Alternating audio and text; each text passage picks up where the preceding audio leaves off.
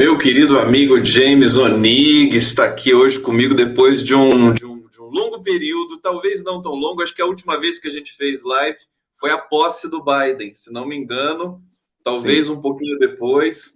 Muita felicidade imensa falar contigo de novo, James. Você é um dos, uma, das, uma das figuras mais requisitadas aí, um dos analistas mais disputados para comentários sobre cenários internacionais. E às vezes eu brinco, é, o jornalista em geral diz assim, né? Vamos ter notícias do Brasil e do mundo, mas o Brasil está no mundo, né, James? Então, cenários interna internacionais englobam o Brasil. Eu quero é, te receber com muito carinho, o público aqui já está também recebendo você com muito afeto, com muito carinho. Passar a palavra para você fazer sua saudação e daqui a pouco a gente tem muita coisa para conversar. Tudo bom, meu querido James? Bem, Conde, muito obrigado pelo convite. Você sabe que participar da, da, da, do canal é, é assim uma alegria constante. Fico muito feliz de poder colaborar, porque eu sei que da seriedade do público que te acompanha, que é fruto da seriedade do seu trabalho. Então, eu estou aí e vamos bater esse papo, porque assunto não falta, né?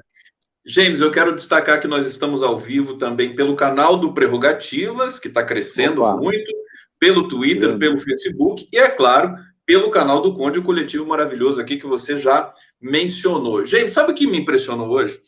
Que nós marcamos esse papo meio que assim na correria da semana, calhou de marcar hoje, e eu não tinha pensado.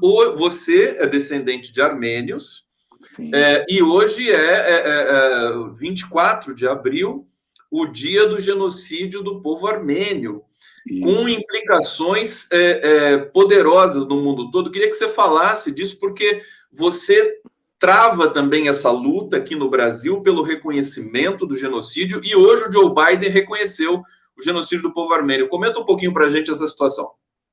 Primeiro, te agradecer pela entrada do programa do Prerro hoje, que emocionou, arrepiou, né? Assim, ver o vídeo, ver vocês comentando, é, lembrando da Grande Canarica, que é querida, queridona, né? Isso para a gente é, engrandece a luta, né? Porque a grande luta dos armênios é para que outros genocídios não aconteçam.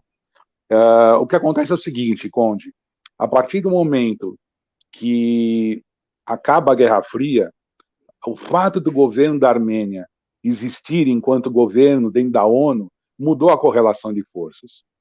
O governo da Turquia, historicamente rival e inimigo da Armênia, teve que achar meios diplomáticos, às vezes nem tanto, como na guerra do ano passado contra o Azerbaijão, para tentar é, é, deter a luta pelo reconhecimento do genocídio armênio.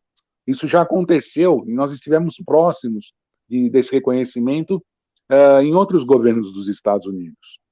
Ocorre que o Biden ele tem um compromisso muito grande com isso, uh, influenciado muito por Samantha Power, não é? que já foi secretária do, do governo americano, e o Biden, há cinco anos atrás, ele esteve presente na missa dos, dos 100 anos do genocídio. Então era mais ou menos esperado que ele realmente reconhecesse.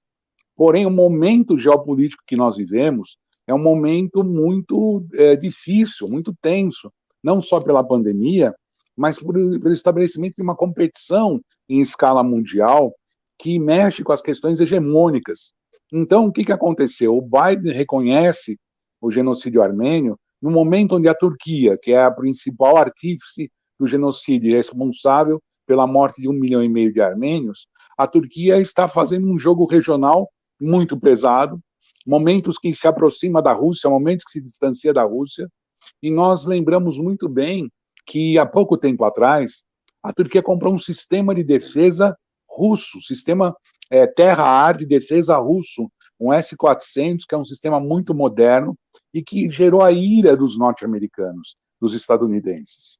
Então, nesse sentido, o reconhecimento do Biden é um reconhecimento importante, sim, para o povo armênio, para os descendentes dos órfãos do genocídio, que é o meu caso, mas é, é um puxão de orelha também na Turquia. é uma, é uma pisada no pé do Erdogan. E é a partir do momento que é uma pisada no pé do Erdogan, repercussões virão, né, Conde? É isso que a gente não sabe muito bem aonde pode chegar. Ô, ô, James, eu, eu quero passar, o, inclusive, o, o, micro documentário sobre o genocídio que você me indicou, da BBC, está uhum. aqui, tem um minuto, vou passar na sequência para todo mundo entender melhor. Nós passamos no pré mas esse aqui é um outro programa, a gente passa de novo. Mas nós vamos falar da cúpula, de, do, do clima, de outras coisas, cenário internacional, mas eu queria que você contextualizasse para a gente é, é, como é que se, é, como é que foi o desenlace, se é que teve um, dessa guerra Armênia-Azerbaijão que é, é, transcorreu aí no ano passado, né? Como é que ficou essa situação aí? Porque foi uma situação muito ruim. Eu me lembro que você estava muito chateado com a resolução que foi para o povo armênio naquele momento. A Armênia está um pouco, tá, um pouco não, está muito esmagada ali diante desses países que têm esses, pendores autoritários, Rússia, Turquia, problemático ali, né? muito problemático, Conde. Você usou um termo muito bom, esmagado, né? É um, é um contexto importante você relembrar isso, porque assim que acaba a União Soviética, o mapa da União Soviética por fora poderia parecer muito organizado, mas por dentro, Conde, existiam problemas étnico-culturais muito sérios. Vejam, por exemplo, o caso da Ucrânia, não é? que está acontecendo agora. Todo o leste ucraniano é povoado por russos, etnicamente russos, gerando essa disputa que nós estamos assistindo. E no caso da Armênia e do Azerbaijão, aconteceu um fato muito marcante. O Stalin, para dividir o poder das repúblicas, pegava pedaços de território de uma república e jogava na mão de outra, pedaços de território de uma república e jogava na mão de uma outra república. E foi o caso de Nagorno-Karabakh, que era uma terra armênia, historicamente armênia, que ele cedeu para a administração do Azerbaijão ele acabou cedendo para a administração do Azerbaijão. E o Azerbaijão oprimia muito essa região, de maioria de população armênia, e que ficou muito tempo ilhada dentro da questão soviética. Assim que acaba a União Soviética, os armênios de Nagorno-Karabakh tentam um movimento de libertação e declaram uma república que não é reconhecida por ninguém, chamada República de Artsakh ou Nagorno-Karabakh. O Azerbaijão durante anos tentou, tentou, tentou, e não conseguiu retomar. Ano passado, uma ofensiva gigantesca com drones, mísseis, tecnologia turca, tecnologia israelense, esmagaram o exército armênio na região de Artsakh e retomaram quase 70% das terras. A forma com que isso aconteceu, Conde, foi muito triste, porque era um jogo de cartas marcadas, né? onde a força do Azerbaijão petrolífero os petrodólares, vamos dizer assim, do Azerbaijão, contra uh, uma república pequena que não tinha condições de ter resistência. E no final das contas, o governo armênio acabou entregando essas terras. Então, a partir daí, essa palavra que você usou, repito, esmagaram as possibilidades da Armênia, que não tem saída para o mar, e ao sul é o nosso melhor aliado, que é o Irã. Olha que coisa incrível, né? a, a, na região oeste, a Geórgia e a Turquia, que são praticamente fronteiras quase fechadas, e a leste nós temos o Azerbaijão. Então é muito difícil a situação da Armênia, por isso que a gente chamou a atenção esse ano na questão do genocídio, para que outros genocídios não aconteçam. Sempre temos que estar atentos. Fantástico, é tão bom ter essa aula aqui com James Onig, o pessoal do bate-papo aqui já está celebrando isso também. Eu vou passar rapidamente essa, essas imagens aqui do, do, genocídio do povo armênio, e, e a gente volta na sequência aqui para falar mais um pouquinho sobre isso, que eu acho importante aproveitar a presença do James para a gente tirar todas as dúvidas com relação a essa questão histórica.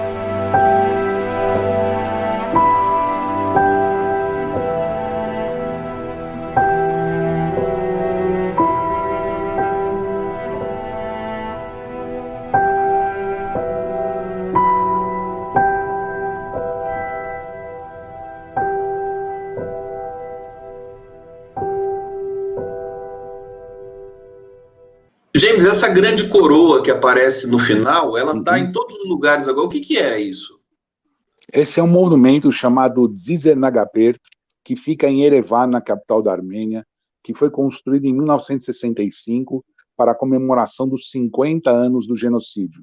Foi construído em plena era soviética, Conde, o que mostra que a questão nacional armênia, eu sempre falo a questão nacional armênia, Conde, para não se confundir com o nacionalismo chulo e xenófobo, né? Mas a questão nacional armênia, ela é, esteve muito presente dentro da República Soviética. E isso marcou muito. Então, é um monumento onde todos os armênios uh, vão depositar flores naquele dia. Eu estive lá em 2011, né, participando também, e é um momento muito, muito emotivo para nós que somos netos dos órfãos do genocídio. James, eu, eu, queria eh, eh, pontuar duas questões aqui rapidamente. Uma delas é a seguinte: quer dizer, o genocídio não falta nesse mundo, né? A nossa história é repleta, tem para todos os gostos, né? Inclusive no Brasil do presente nós temos um em curso, né? É, agora seria muita ousadia da minha parte é, reivindicar o reconhecimento do genocídio do povo nativo americano pelos impérios europeus do século XVI? Acho que aí está muito longe, né? Não, não, não, não, não.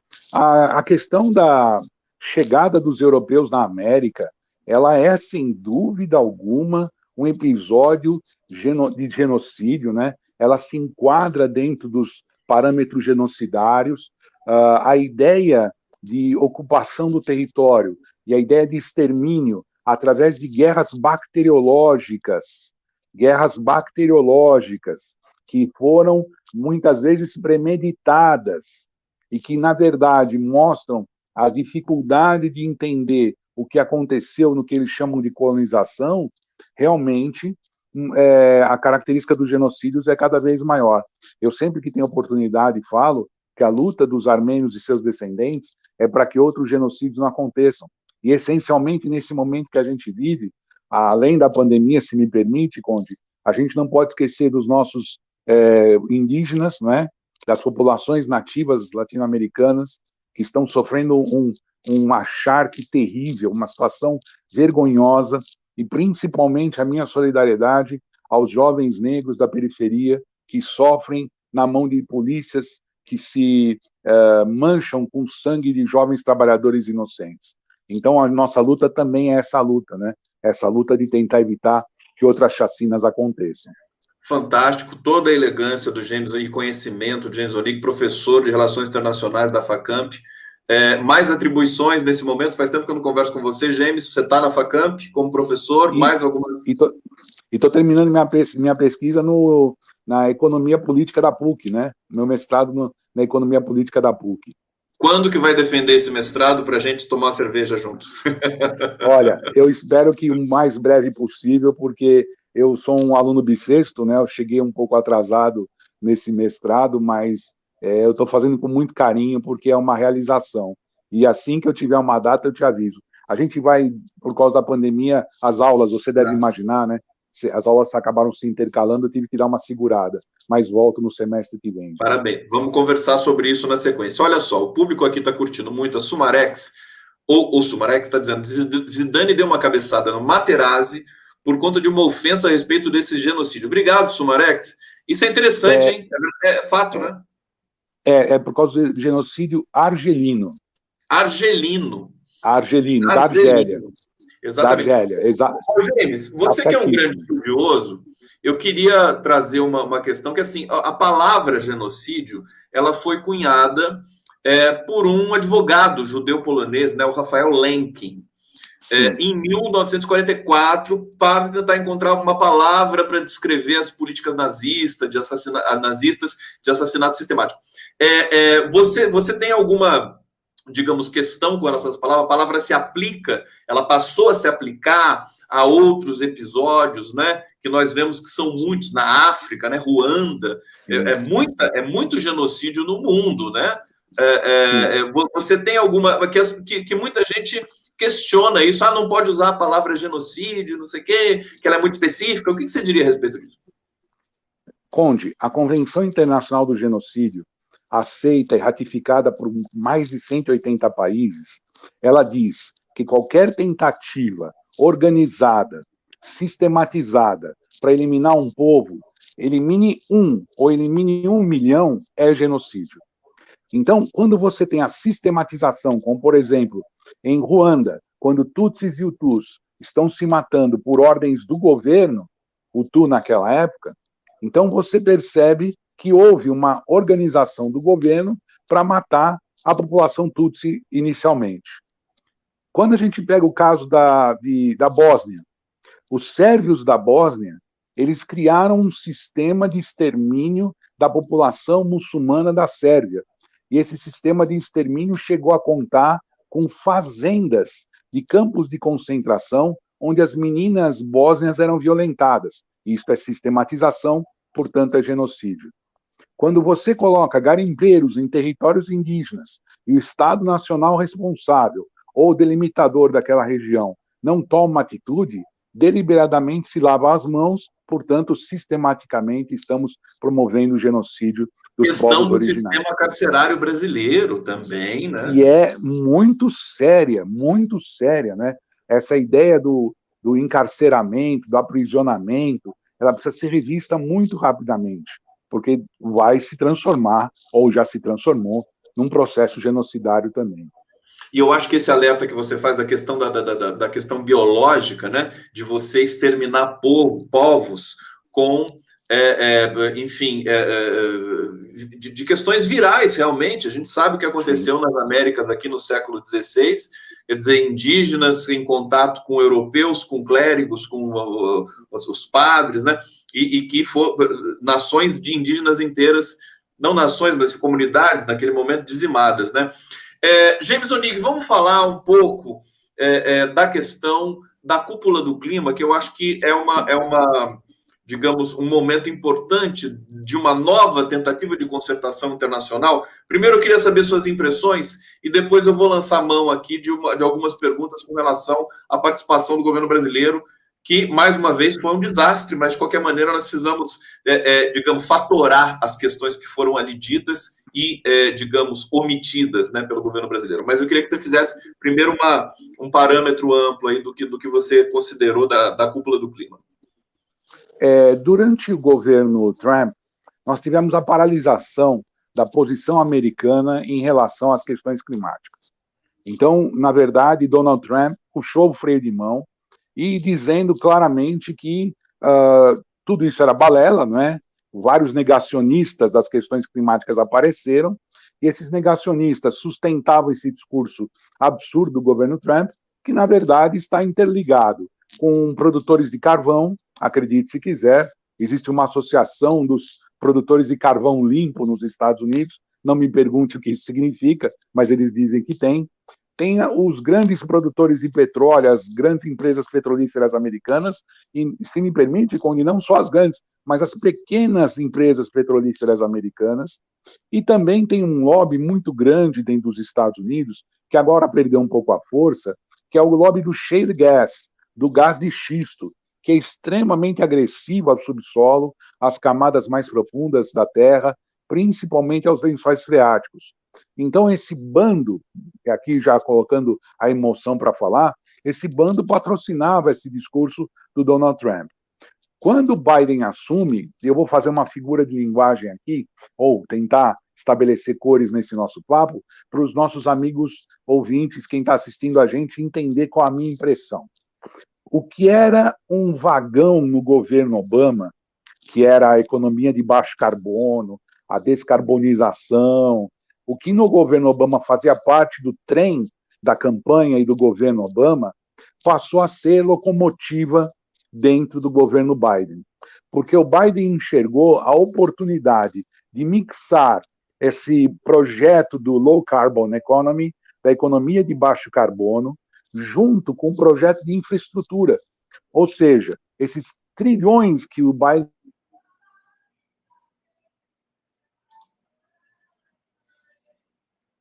Tivemos uma interrupção aqui no sinal do James Onig. Vamos, vamos esperar restabelecer. Vamos ver se ele dá aqui algum sinal de vida para a gente. É, congelou a imagem do James aqui. Vamos esperar um pouquinho. Deixa eu, deixa eu cobrir a tela aqui. Falar com ele. Deixa eu falar com ele aqui no zap rapidamente. Congelou. É, entra de novo. Bom, enquanto o Gêmeos é, faz aqui a nova reinserção, deixa eu trazer alguns comentários de vocês. Sônia Nobre dizendo, grande professor James Onink. Deixa eu aumentar aqui a, a tela para vocês verem melhor os comentários. Vamos aumentar aqui e vamos voltar para o bate-papo. É, aqui o Mar Marcelo Lula está dizendo caiu e já volta. Acontece, ele saiu, agora ele vai entrar de novo. Acontece, estamos ao vivo aqui. Travou, né? É, Andréa Teles dizendo boa noite, querido professor James Onick e Gustavo Conte, que bom ouvir o professor aqui. Chegando de coração, likes e compartilhando. Obrigado, Andréa Teles. Sumarex destacando grande informação. Marisa Cuimijan. É, gratidão, James Onig, Gustavo Conde. Importante demais ouvir James nesse dia tão importante para a causa armênia. Como eu disse para vocês, nós não combinamos essa, essa, esse dia de hoje aqui. Realmente, para mim, foi uma surpresa é, bacana, porque eu sei do trabalho do James com relação à luta pelo reconhecimento que agora se deu pelo governo americano, pelo governo do Joe Biden, do genocídio do povo, povo armênio. Deixa eu ver se o James está me dizendo alguma coisa aqui. Ele realmente saiu e deve entrar em algum momento. Gal Belchior dizendo: parabéns, Conde, incansável. Ana Pimenta, tranquilo, temos toda a paciência do momento. Enquanto o James volta, eu vou formulando aqui uma questão que eu formular para ele, formulando para vocês é, que estão me ouvindo aqui, que fazem parte de todo o processo que a gente é, faz aqui no coletivo do Conde, com Prerro e agregados, que é o seguinte: eu, eu me dei conta hoje que o Bolsonaro foi chamado para a cúpula do clima e ficou atrás, é, é pela ordem, né? Ele ficou atrás, ficou numa situação, numa posição é, totalmente desimportante. Realmente foi um recado que foi dado para o Bolsonaro. É, o, quando ele começou a falar, o Joe Biden saiu da, da sala. É, a rigor, foi um desastre a fala do Bolsonaro, é isso que eu queria destacar, mas sempre, sempre destacando também o papel inacreditável da, do, do jornalismo brasileiro que até então considerava que a participação do Bolsonaro na cúpula do clima seria, seria é, digamos, é, simétrica com as grandes potências internacionais. O Brasil foi recebido na cúpula do clima como párea que é internacional, sem uma gota de credibilidade. Uma gota de credibilidade. O chanceler Celso Amorim, é, ele, ele, ele é, cravou aqui um comentário ele está aqui publicado na Rede Brasil Atual. Ele diz: Bolsonaro pediu recursos para uma espécie de aluguel da floresta e disse que o problema é, do, do, Brasil hoje é que o governo é totalmente é, sem credibilidade no cenário internacional.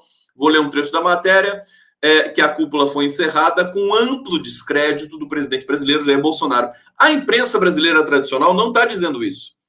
É chocante o que acontece é, é, no jornalismo brasileiro. Eu vou denunciar isso sempre, né? Sempre. Eles alçam Bolsonaro a uma posição é, é realmente que ele não ele não não está nessa posição.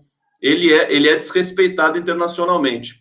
Vamos tentar avançar aqui um pouco mais é, para receber o James Onig. Deixa eu ver o que está acontecendo aqui. Tudo bem? Deixa eu perguntar para ele.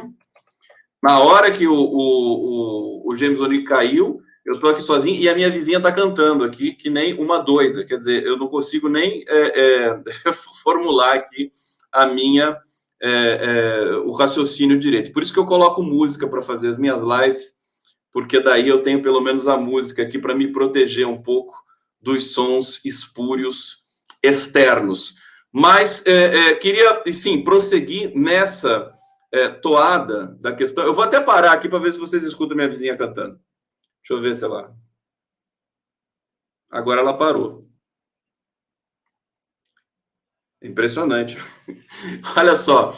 É, é, mas é, justamente é, é, a questão da, do clima, todos os países, os grandes players, eles têm, é, já não é de hoje, uma série de blefes nessa questão da cúpula climática e da discussão sobre questões de clima, de é, a questão do, da emissão de carbono e tudo mais.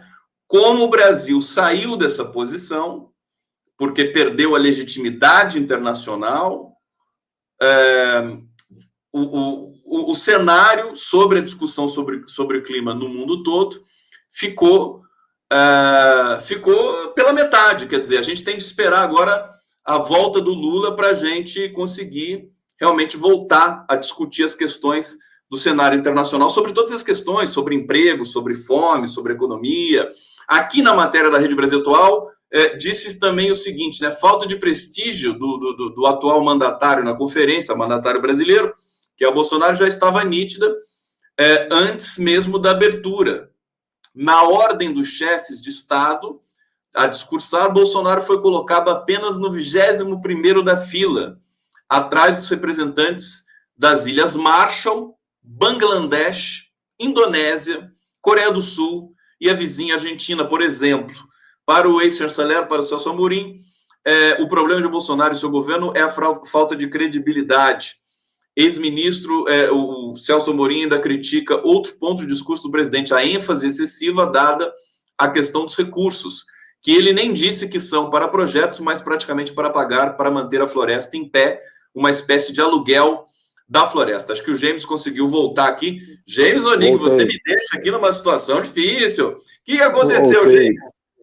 Olha, Conde, eu nem sei te dizer o que, que é, porque eu estou transmitindo aulas, tudo por aqui, não dá problema. Hoje, incrível, acontece. Algum, algum bug acontece, tudo bem. Agora, James, eu estava dizendo aqui, enquanto você teve, a gente teve esse problema, é, é, de duas coisas, né? O Bolsonaro para a cúpula do clima. Desculpa, aliás, a sua fala foi interrompida.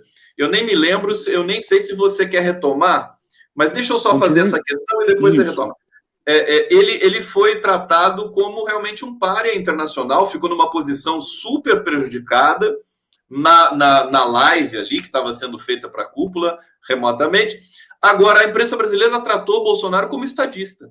Eu fiquei impressionado. A imprensa tradicional não mencionou essa, digamos, essa, essa, esse papel secundário que ele teve. E pior, ontem eu li coisas do tipo: Bolsonaro muda de tom. E hoje ele já disse que vai colocar o exército na rua para é, é, é, é coibir os, os, lockdowns se for necessário. E os militares já reclamaram, mas isso é um, é um outro assunto. Vamos voltar para a cúpula e o papel do governo brasileiro e, e quais são as consequências disso. James Onig. Então, amarrando com o que eu estava falando, Conde, é muito importante isso que você está dizendo.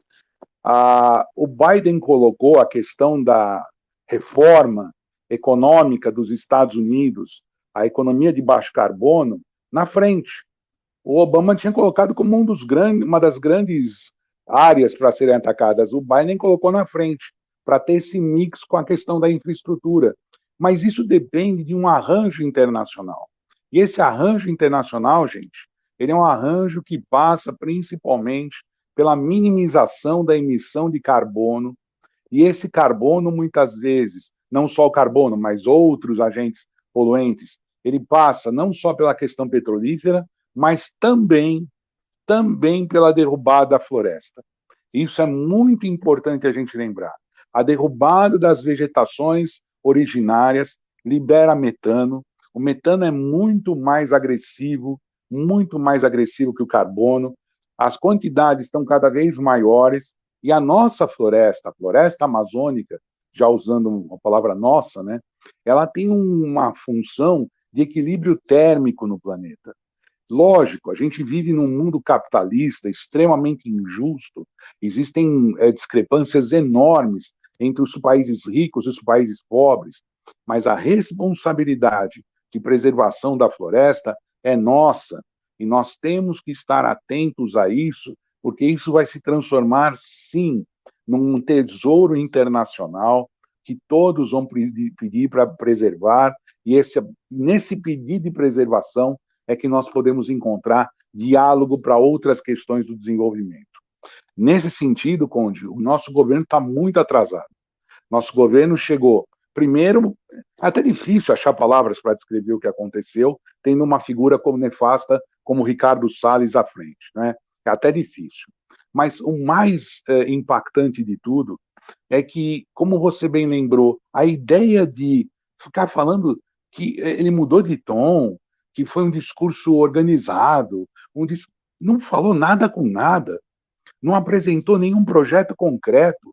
Aliás, eles esperam dois, três dias para os jornalões começarem a colocar: ah, mas qual o projeto concreto? Agora que eles estão criticando, dois, três dias depois.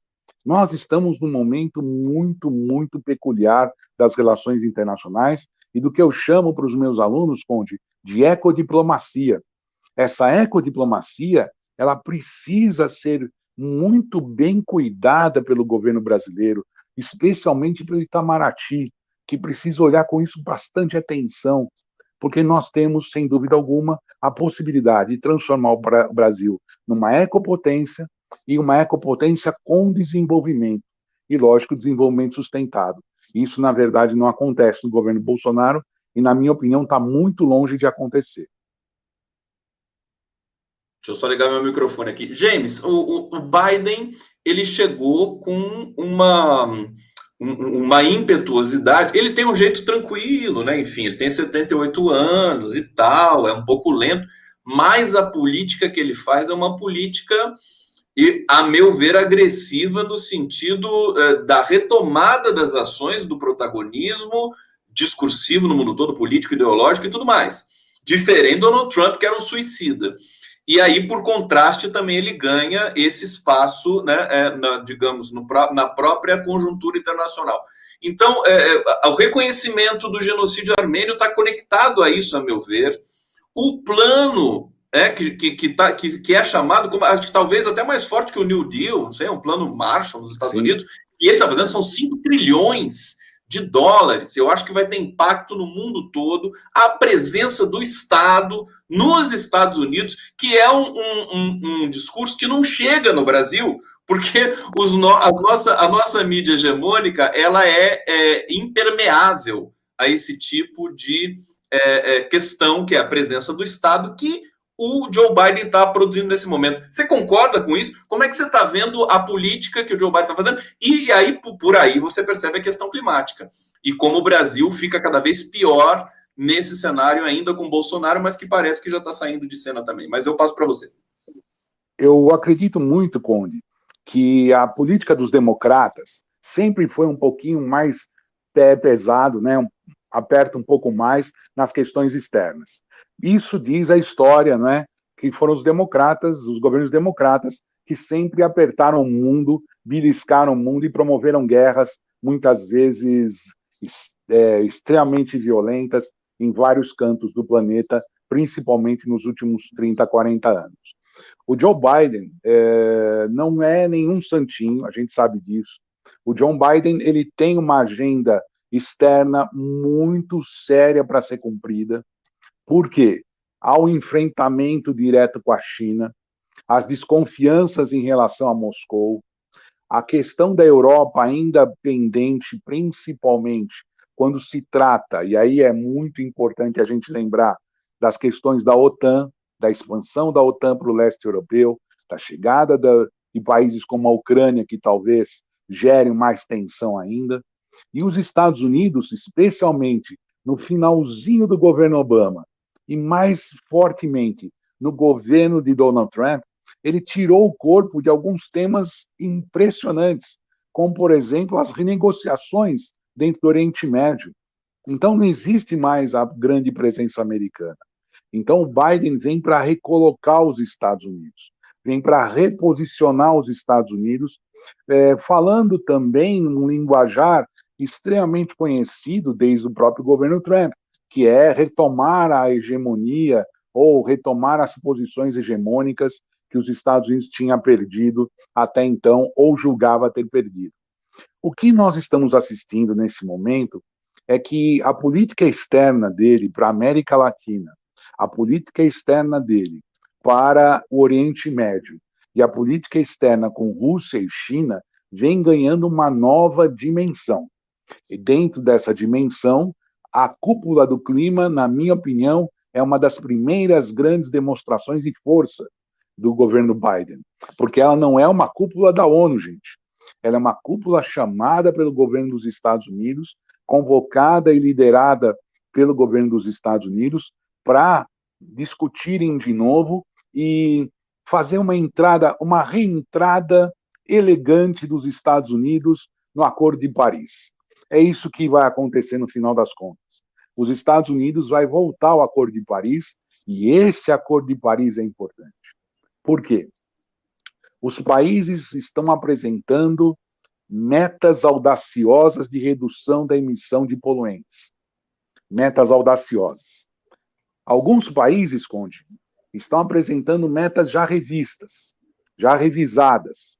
Então, 2030 vai acontecer tanto, 2040 tanto. A China se propôs a cortar quase metade das emissões de carbono em 2050 e por aí vai.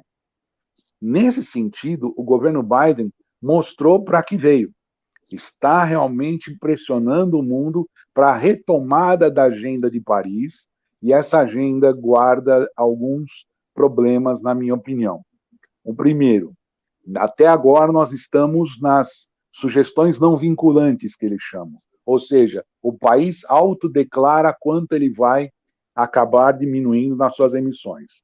Mas, num determinado momento, existem mecanismos na Conferência de Paris, no Acordo de Paris, que passam a ser vinculantes.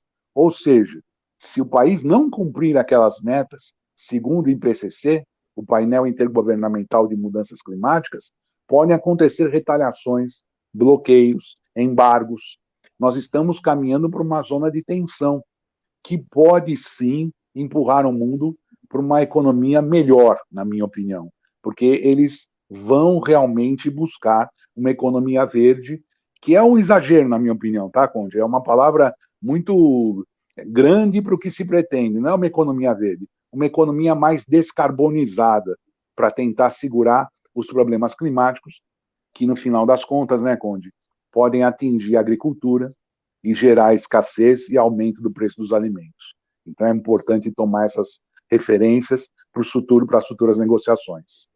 Perfeitamente. James Onix, estamos ao vivo aqui. Deixa eu colocar uma vinheta aqui para a gente fazer uma transição. Chegamos na metade da live. Vamos lá, tradicionalmente, um agrado. É, é o nosso, é, são no, os nossos comerciais, viu, James Onix? Que não tem nenhum patrocinador, é só um agrado estético, visual que a gente faz aqui para os convidados e também para Opa. os ouvintes internautas. Live do para a gente respirar um pouco também, né? Senão, e aliás, está muito bem feita. Muito lindo, isso aqui é a arte da Jojo Issa com a trilha do meu querido Tchakov, que vai me dar uma entrevista amanhã junto com uma banda maravilhosa que é os Sweet Psychedelics, que dançaram um disco pela Sony Music. A gente vai fazer uma conversa aqui com a cantora portuguesa Eugênia Melo Castro é, e grande elenco. Vai ser às três horas da tarde. Espero todos vocês para assistirem essa live cultural, que vai ter sempre, como sempre, um viés político também, porque não tem como não falar de política na atual circunstância no mundo todo. É, James, o Brasil, que era uma referência em tantos sentidos para o mundo, mas, sobretudo, uma referência no que diz respeito à questão ambiental. Você sabe bastante bem disso, tenho certeza, porque é, o Brasil era, era o país mais respeitado. Esse é o feedback que eu tenho de todas as informações. Chegava para a cúpula de clima, para a reunião internacional sobre o clima, sobre o meio ambiente. O Brasil era o país que podia se gabar de dizer que tinha uma das tem uma das matrizes mais limpas do mundo, se não a maior, a mais limpa, ainda hoje, é, com a geração de energia hidrelétrica e tudo mais, é, e de, enfim, respeito aos povos originários naquele momento. Hoje tudo isso se inverteu drasticamente. Né? O que nós, o que o Brasil queimou de florestas, o que vem queimando de, desde então, desde Temer, desde o golpe e, e, aprofundando mais com Bolsonaro, com garimpo, enfim, é uma, é uma situação que nós não temos a dimensão. Eu, eu, eu acho que nós não temos a dimensão ainda. É, nessa perspectiva, no cenário internacional, que é a sua especialidade, como é que você vê a situação no Brasil? Quer dizer, a gente vai sair dessa, dessa condição de párea é, só com a presença do Lula, e é por isso que muita gente já está acenando para o Lula, empresários e tal, assim, porque senão não vai ter jeito né, do Brasil recuperar a credibilidade. É, não tem outro caminho, né? Um governo democrático popular, um governo de profunda preocupação social, que mantenha os trabalhadores agrícolas sustentáveis, não é? que eles possam realmente promover o desenvolvimento equilibrado. Existem técnicas agrícolas menos agressivas do que essa agricultura comercial. O exemplo disso que você falou, Conde, é o número de liberação de, de é, agrotóxicos, né? liberados por esse governo fascínora que nós temos. Semanalmente, eles liberam substâncias que a gente praticamente na cidade grande não consegue nem acompanhar a velocidade com que isso está acontecendo. Isso é extremamente danoso para o solo. É, o, que, o que os agricultores é, mais é, egoístas, mais gananciosos não percebem, Conde, é que o uso de substâncias dessas, promovidas quimicamente, elas podem acelerar a colheita e melhorar a colheita uma, duas, três safras. Na quarta safra, o solo está perdido. O solo está, eu ia falar um palavrão, mas o solo está perdido. O solo começa a se desgastar muito rapidamente. Então, o Brasil que tem uma parte considerável das terras agricultáveis, o Brasil que tem essa matriz que você bem lembrou, essa matriz limpa, essa matriz totalmente uh, que pode se adaptar a várias questões.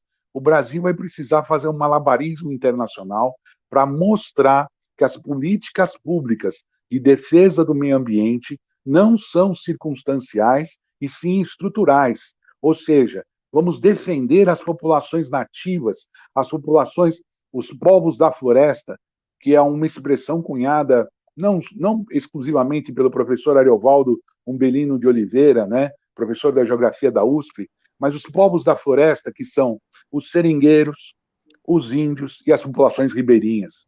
Estes são os que vão nos salvar, porque eles conhecem os saberes da população, né? eles conhecem os saberes daquela região. Então, se as populações nativas, os seringueiros e as populações ribeirinhas puderem nos auxiliar nessa luta, nada mais justo do que nós conferirmos a eles a posse daquela massa enorme de terras para que façam dela um bem uso sustentável, equilibrado e que uh, mostre que o Brasil tem condições de uh, fazer a gestão de uma área tão importante do planeta hoje. Só um governo democrático e popular pode fazer isso. Um governo que não tenha compromisso com os povos da floresta, essencialmente. E aí eu permito que você me permita incluir as populações babaçoeiras do Maranhão, não é? Os, uh, os boiadeiros, não os, não os pecuaristas, mas os boiadeiros do Pantanal, todas as populações do interior do Vale de Jequitinhonha, que conhecem os saberes de cada uma das, dos nossos biomas e que estão sendo é, expulsos, atacados, é, vilipendiados em todos seus direitos nos últimos anos. Fantástico, James Onig. É, deixa eu trazer uma, um comentário aqui do Dan Jung, antes da gente prosseguir. Credibilidade só com Lula, está dizendo o Jung aqui. Porque Lula tem muita legitimidade por sua aptidão em comunicação não violenta, está diretamente atado à gestão ambiental e sustentabilidade. Ele conhece esse segmento. É, eu estava, enquanto você estava falando, eu estava pensando assim, né? Quer dizer, a gente, a gente caiu num fosso muito profundo. E com todas as críticas, por exemplo, ao, ao PSDB, ao governo Fernando Ricardo. Se fosse um governo do PSDB agora no Brasil, que ninguém me, me, me, me cancele depois de eu dizer isso, mas é a título pedagógico, de argumentação. Quer dizer, a gente não teria uma situação tão absolutamente absurda, né? Porque existem, é como diz o querido economista Paulo Nogueira Batista Júnior, existe a hipocrisia, quer dizer, o PSDB, na sua hipocrisia, mantém as aparências. O Bolsonaro não tem hipocrisia, ele realmente quer desmatar. Né? Ele é um agente do horror e incendiário nesse sentido. Então, a gente perde um pouco até o raciocínio, a capacidade de raciocínio. Mas, James, a gente está tá passando por uma inflexão importante no Brasil. E eu queria agora trazer você um pouco para o cenário nacional é, pidivênia, quer dizer, há, há, demais, como eu disse no começo da live, o Brasil está dentro do mundo, então também é um assunto internacional. é, agora, é, é porque, porque tem impactos internacionais, né? Por exemplo, as decisões recentes do STF que devolvem a Lula a, os direitos políticos, e, e isso já está sacramentado, se tornou notícia no mundo inteiro, porque tem um impacto muito forte, porque o Lula é uma liderança internacional também. Eu queria que você comentasse essa, esse aspecto para a gente comentar alguma coisa boa também nas nossas uh, tratativas aqui. Como é que você vê essa inflexão surpreendente do STF, que muita gente não acreditava, inclusive setores da esquerda ali ligados ao Lula, e que surpreendeu muita gente. Como é que você recebeu essa notícia e como é que você é, é, enquadra esse momento no Brasil?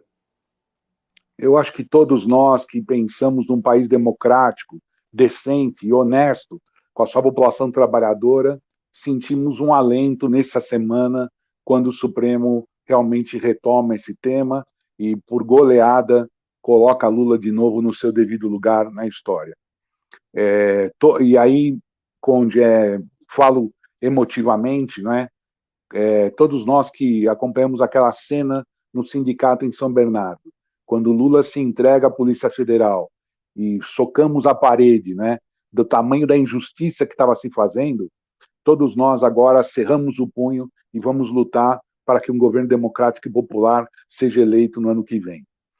O que eu sinto, e não sou um jurista, não sou um expert na área, o que eu sinto é que a arrogância da extrema-direita brasileira, somada à sua presunção, no sentido estrito da palavra, levou os magistrados da Suprema Corte a entender que tinha se formado em Curitiba um bando, um bando de criminosos a serviço de interesses externos, a serviço de interesses escusos. Então, quando há recuperação da, dos direitos a partir dessa suspeição do, do, do, do juiz, desse sem vergonha, o que acabou acontecendo? A gente vê daqui para frente um horizonte ainda turvo, porque a luta ainda é muito grande, mas um horizonte que permite que, mais ou menos, no caminho do que o Dan colocou aí, eu convido até todos nós que estamos assistindo aí, todo mundo que está assistindo, aí no YouTube, procurar o dia que o Lula foi no enterro do Chico Mendes, o discurso que o Lula fez no caixão do Chico Mendes. E Lula nem era presidente ainda. Mas com que autoridade ele falava dos povos da floresta, da luta dos irmãos seringueiros, dos indígenas, dos, das populações ribeirinhas, que se enfiaram naquela região, muitas vezes levados pelos governantes, e que lá agora são a nossa bandeira de preservação deste desta riqueza imensurável que nós temos. Então, eu acho que a liderança do Lula é em conteste, ela não é, chegou numa boa hora essa decisão, não devia nem ter acontecido, né? E prova que se o Lula é, é, olhar com, se o Lula não, não vamos nem colocar na condicional, né? Lula olhando com aquele olhar é, técnico, aquele olhar especificamente de quem colocar no devido lugar, nós vamos ter um ganho enorme em pouco tempo. Pouco tempo que eu digo, né? Rearranjar a nossa visão, a visão que o mundo tem da gente, vai nos custar um certo tempo, Conde. Mas eu acho que um governo. Ah, não, mas, não, mas não tem dúvida. Você, você, sabe que o cálculo, por exemplo, para recuperação, é, o Pantanal é irreversível o que aconteceu ali. Na, na floresta amazônica também há, há segmentos ali que são irreversíveis. Mas se fosse o caso de refazer o reflorestamento, seriam 25 anos, 30 anos, que eu acho que é o período que o Brasil vai precisar para se reencontrar consigo próprio, mesmo com Lula, mesmo com toda a obediência dele, enfim, que a gente já conhece. O, o, o James, James, querido, você lembrou do discurso do Lula no enterro do Chico Mendes? Eu adoro esse registro, já está aqui comigo. Vamos colocar um trechinho, já que você mencionou, eu acho Por que vale favor. a pena a gente colocar aqui. Tá fácil para mim. Vamos lá, vamos assistir um pouquinho, porque é muito bonito realmente. A gente ilustra a nossa, é, o nosso raciocínio aqui, isso que o, o James está dizendo. Vamos lá, aqui para vocês. Está na hora da gente provar. E aqui nós vamos ter que tentar fazer um movimento com os partidos políticos, com o movimento sindical se é verdade que esses dois sujeitos tinham 30 mil hectares aqui. Se é verdade que eles eram bandidos em Minas e no, e, e no Paraná, já vieram fugidos. Se é verdade que aqui eles ficaram contratando grileiro e já mataram mais de um. E se é verdade que essa propriedade deles pode até ser grilada, o que, que deveria acontecer numa atitude nobre do governo? O governo deveria desapropriar essa terra e dar para os trabalhadores rurais cultivar essa terra. ao invés dessa terra ficar na mão de bandido e de grileiro. Porque se o governo fizesse isso, cada fazendeiro que manda matar alguém perdesse a sua terra, na verdade essas pessoas iriam ter medo de continuar matando o trabalhador rural. A, a segunda, segunda coisa, que nós esperamos é que, é que o ministro da Justiça, Justiça o presidente da República, tem a competência de dizer ao ministro da Justiça que ele não serve por cargo, porque enquanto ele está lá já morreu mais de 300 trabalhadores e ainda nenhum patrão foi preso. É só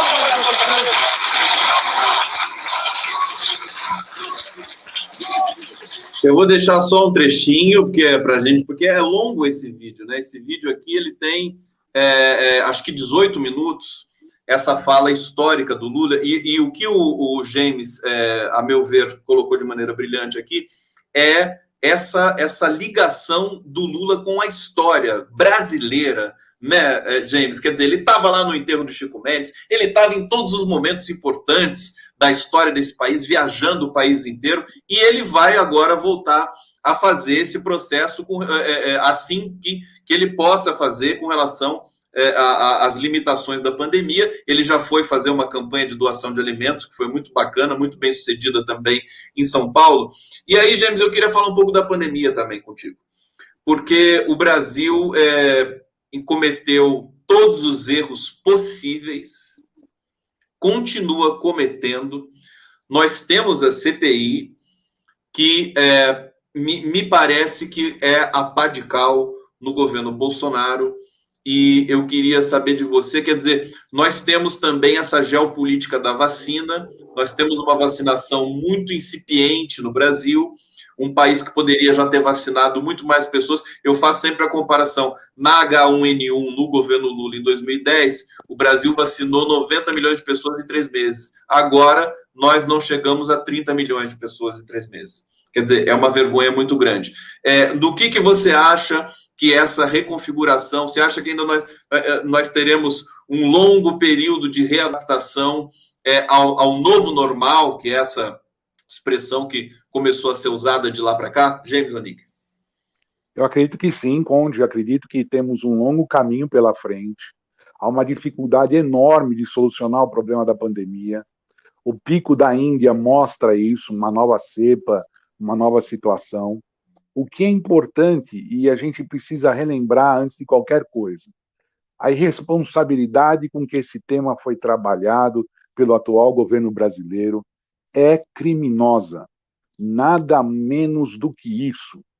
Não é possível uma pandemia começar e a, o governo brasileiro, sem ter um mínimo, um mínimo de honestidade intelectual com o seu povo, se posicionar e dizer: olha, a coisa é grave, vamos segurar as pontas.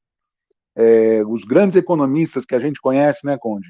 Eu acompanho aí vários colegas lá na Facamp, é, nas outras faculdades, eles falaram isso lá no começo: fecha, mantém a, a economia sustentada durante um tempo, porque o ônus vai ser menor do que se abrir e morrer tanta gente. E é o que está sendo provado um ano depois. A essa hora no passado, se nós tivéssemos tomado atitudes drásticas durante 90, 120 dias, com sim, com comprometimento econômico do país, não, não digo que não ia ter, mas com a possibilidade de uma retomada pujante, a gente não estaria agora nisso. Ah, eu falei até com, as, com os alunos outro dia, Conde, os 70 milhões de vacinas que deixaram de comprar ano passado, oferecidas pela multinacional, as 70 milhões correspondem às duas doses dos 30 milhões, um pouquinho mais, um pouquinho menos, de carteira registrada no Brasil. Já estaria esse povo imunizado, podendo, podendo voltar gradualmente ao trabalho. O que nós estamos assistindo é um descalabro digno de um genocídio, digno de uma situação absurda que não aconteceu só no Brasil, hein, gente? Isso é importante dizer. Tinha um negacionista nos Estados Unidos, o Boris Johnson, até não ficar com a máscara na boca, falava que era um exagero. Não é? Então, é, tristes momentos da política internacional, esses onde os líderes dos países não zelam pela saúde do seu povo, que é uma questão muito séria, não é? Eu lembro quando, e aí me permita falar do alto da minha experiência, que não é tão grande assim, mas é, eu lembro na época de moleque, anos 70, garotinho, na mão dos milicos, a coisa andava melhor do que na mão desse, desse da logística aí que aprontou com a gente. Quer dizer, era para tomar vacina? Fila, vamos tomar vacina. Não tinha gente, ah, mas será que vacina faz bem? Como assim vacina faz bem? Não está não tá satisfeito com, a, com, a, com os doutores que estão aparecendo na televisão berrando que tem que tomar vacina? Quem, o que, que uma pessoa, abrindo o coração com você, Conde, o que uma pessoa pode entender se um homem como o Dr. Drauzio diz, tomem vacina, como é que você vai falar contra o Dr. Drauzio Varela? Sabe que um cara que tem a sensibilidade ao extremo de entender o que é uma população precisa, um cara que trabalhou com HIV dentro do Carandiru, gente. Pô, então a gente vive realmente tempos sombrios. E na geopolítica da vacina, paramos de investir em pesquisa. Olha o que aconteceu. É o que a gente chama de puxar um freio de mão. Na hora de retomar para produzir, dependemos muito do, do esforço dos nossos valentes trabalhadores da Fiocruz e do Butantan, que agora estão dando sangue para a gente poder ter um pouco de alento nesse tema também, porque nós ficamos muito para trás, Conde, na produção internacional de vacinas nos últimos anos. Tudo, tudo, tudo se, se, se espatifou no chão. A questão também do, do IBGE, a questão do censo, é, é, que foi cancelado, enfim, e, e você tem a, é, pessoas como a Janaína Pascoal, e aí a gente vê o nível do QI dessa pessoa, dizendo, ah, mas por que, que não faz o censo pela internet?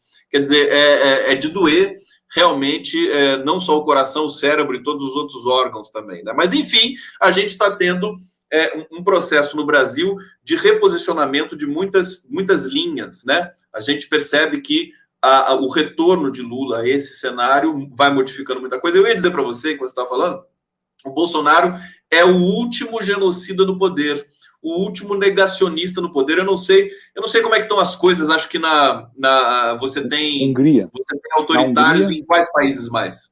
Na Hungria e no Cazaquistão. E acho que nas Filipinas também, né? Ah, nas Filipinas, mas isso, das Filipinas, é, é Filipinas Cazaquistão, Hungria e Brasil, né? E, e, o Brasil, um país continental, né? Um país que foi a sexta economia do planeta, o país que alimenta o mundo, que alimenta a China, que é uma coisa impressionante, a nossa nossa capacidade de produção, maior reserva de água doce do mundo, mas uma das maiores reservas de petróleo. É, enfim, e um povo que é o maior patrimônio desse país, um povo inovador que fazia bonito no Ciências Sem Fronteira, todos os, professores intelectuais internacionais dizendo assim: caramba, o pesquisador brasileiro é bom, é bom. E aqueles que de vêm de origem humilde é, eram ainda melhores. Né, você, professor, você sabe disso, James. Agora, é, é, para a gente é, fechar, né, a gente chegou aqui no último momento do, do nosso papo.